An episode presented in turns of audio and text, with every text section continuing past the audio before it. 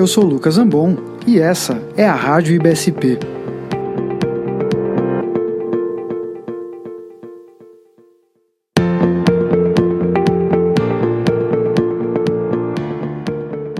No episódio de hoje, nós vamos discutir uma estratégia para diminuir eventos adversos em departamentos de emergência, sendo que essa estratégia é focada no corpo clínico.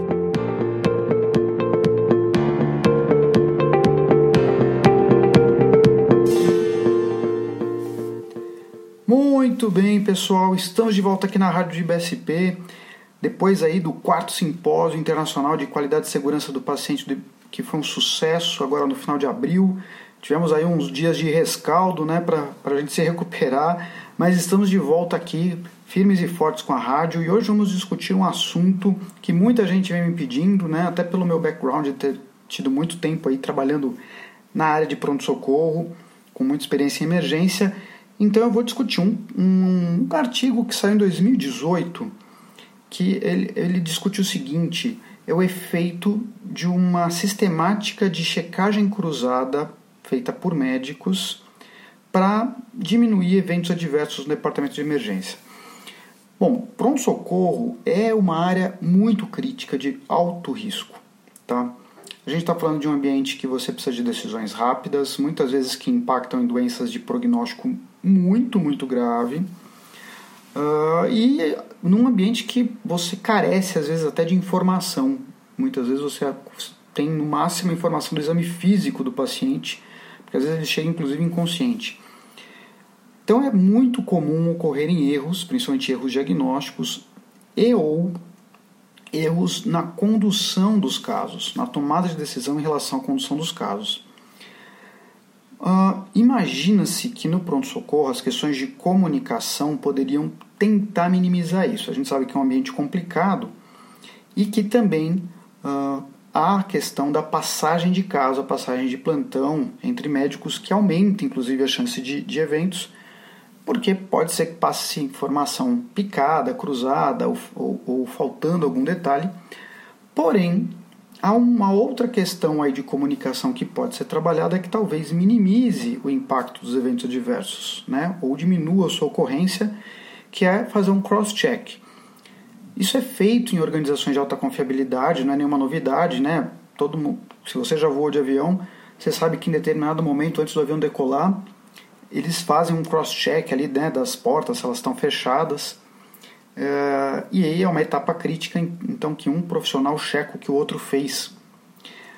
Aqui a proposta desse estudo foi randomizar seis departamentos de emergência lá na França por dois períodos aí de cinco dias, tá, com um espaço de um mês entre eles, sendo que inicialmente três pronto-socorros sofreriam a intervenção e outros três serviriam de controle e no mês seguinte inverteria. Tá? O que, que seria essa intervenção? Essa intervenção seria uh, fazer com que os médicos emergencistas desses prontos-socorros, três vezes por plantão, exclusivamente no plantão diurno, parassem para discutir seus casos com um colega. Tá? O que, que a gente tem de interessante nesse estudo do ponto de vista de ambientação? Bom, a gente está falando de um, um estudo realizado num ambiente de médicos emergencistas com um bom tempo de formação e num país que tem formação para médico emergencista.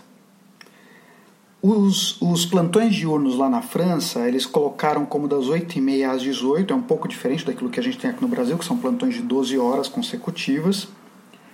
E para vocês terem uma ideia, nesses pronto-socorros de dia ficavam 4 a 7 médicos no plantão. A gente já vai entender se isso é pouco ou muito quando eu falar dos números de, pa de pacientes. E aí, em três momentos do plantão que o médico poderia definir, ele pararia para discutir os casos com um par. Note que também seria um médico emergencista experiente. E eles não foram treinados para fazer essa passagem de caso, essa discussão. Basicamente deram um roteiro para eles: olha, fale do, da idade, sexo, queixa principal, os dados clínicos que você levantou, o que é que você já tem de exame disponível, o que, é que ainda falta sair, o que é que você já fez de tratamento e qual que é o plano terapêutico que você tem para aquele paciente. E o par dele, né, o outro médico, daria um feedback ali na hora, uma correção de roteiro se achasse necessário, ou um ok, vamos em frente que aparentemente está tudo certo. Eles só excluíram dessa análise pacientes que estavam eventualmente retornando ao pronto-socorro por algum motivo que o médico solicitou o retorno ao pronto-socorro, ou pacientes que fossem de nível 5 no score de triagem, nível 5 ou o equivalente, por exemplo, a um nível azul, que seria o quinto nível né, de um score de triagem, que são os pacientes menos graves. E eles fizeram isso até porque, em geral, esses pacientes têm uma passagem muito rápida pelo pronto-socorro, eles não ficariam ali na mão do médico para chegar num momento de discussão. E qual foi o endpoint? Que resultado que eles estavam esperando? Verificar se havia ou não uma diminuição de eventos adversos e near misses uh, com essa intervenção. Para avaliação da ocorrência de eventos adversos e near misses, eles fizeram uma avaliação de prontuário. Então, eles pegaram esses casos, todos, dos períodos que passaram pelo estudo, né? que foi, foram dois períodos de cinco dias, como eu falei, com um intervalo de um mês. Um médico emergencista fazer uma, uma revisão rápida inicial, colocando se o caso tinha ou não uma suspeita de ocorrência de eventos adversos, near misses, e depois isso ia para a mão de outros dois médicos que aí checavam de fato com detalhes se houve um evento adverso, se ele era evitável ou se houve um near miss. Tá? Então era um processo de revisão bastante bem estruturado, muito parecido com estudos que levantam eventos adversos no geral. Uh, quantos casos a gente teve em cada lado do estudo, né, na intervenção e no controle? Foram 840 pacientes. Por aí a gente já tem um, um insight interessante. Foram 10 dias de estudo, dois períodos de 5 dias, então dá 84 pacientes por dia. Sendo que a gente está falando de três pronto-socorros de cada lado, então esses 840, que na verdade dão 84 pacientes por plantão diurno, estavam divididos em três pronto-socorros. Obviamente, nem todos os pacientes que passaram na mão desses médicos, que foram esses 840 casos, foram discutidos. O que, que aconteceu no estudo é que 68% só dos pacientes desses 840 é que de fato foram discutidos nesse cross-check. Os demais não passaram por isso. A maior parte deles uh, porque o paciente foi dispensado antes de estar tá, uh, numa situação em que o médico iria discutir casos.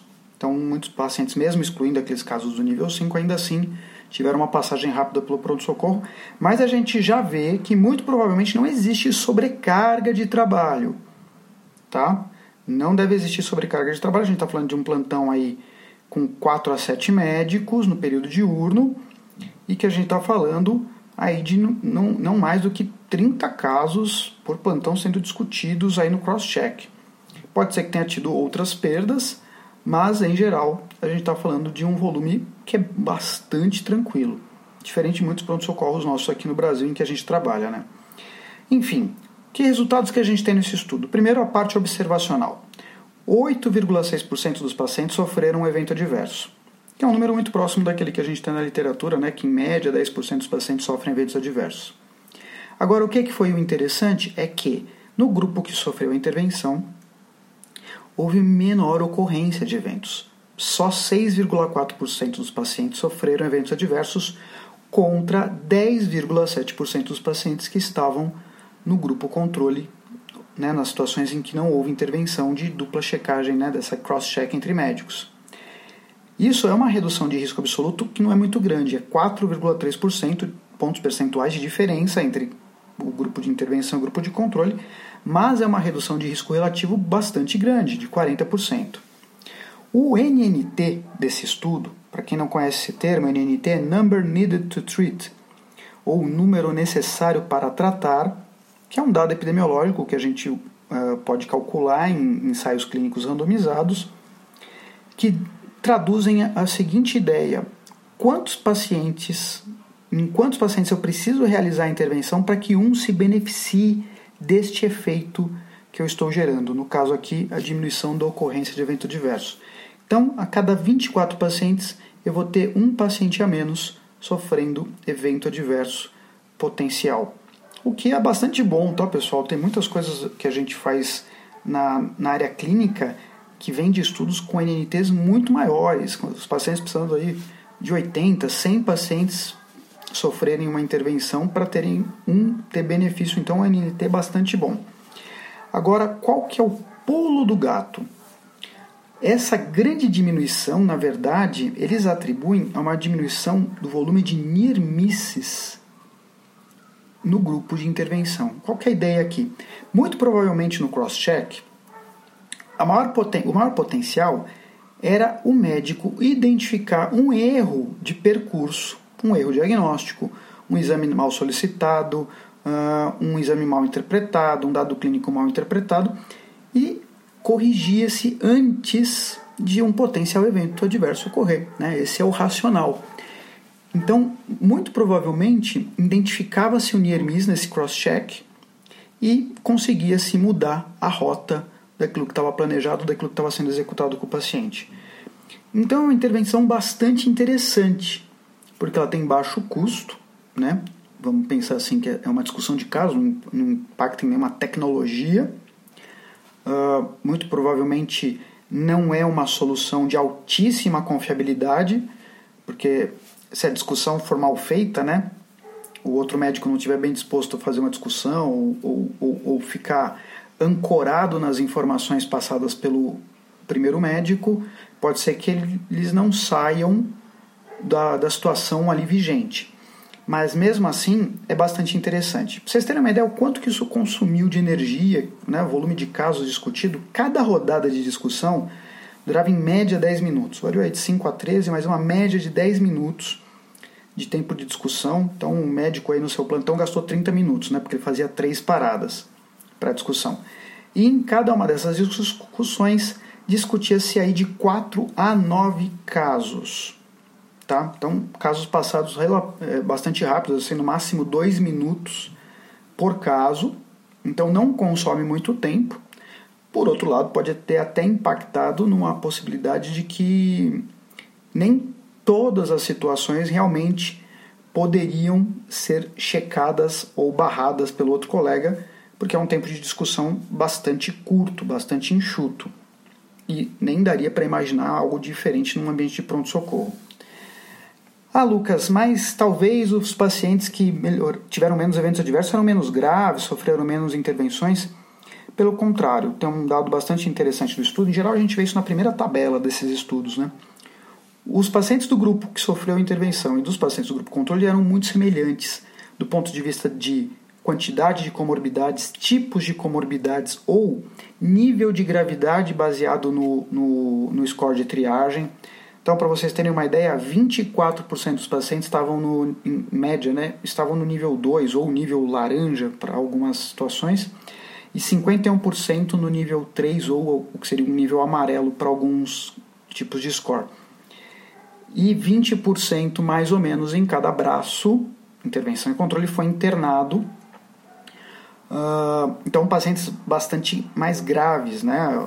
Então, o que já mostra para gente que o que sobrou para discutir nessas rodadas de discussão eram pacientes mais complexos, com, com, com pelo menos alguma comorbidade, com um nível de score de risco de triagem mais alto, e com um potencial de ser internado bastante grande. Né? A gente tem muito pronto-socorro aqui no Brasil, principalmente no, no, na saúde privada, que tem uma internação aí numa taxa de 6 a 7% dos seus atendimentos. A gente está falando de um estudo aqui que 20% dos pacientes eram internados, ou seja, um em cada cinco que baixava ali no pronto-socorro ia para um leito. Então, mostrando uma morbidade, uma gravidade bastante importante.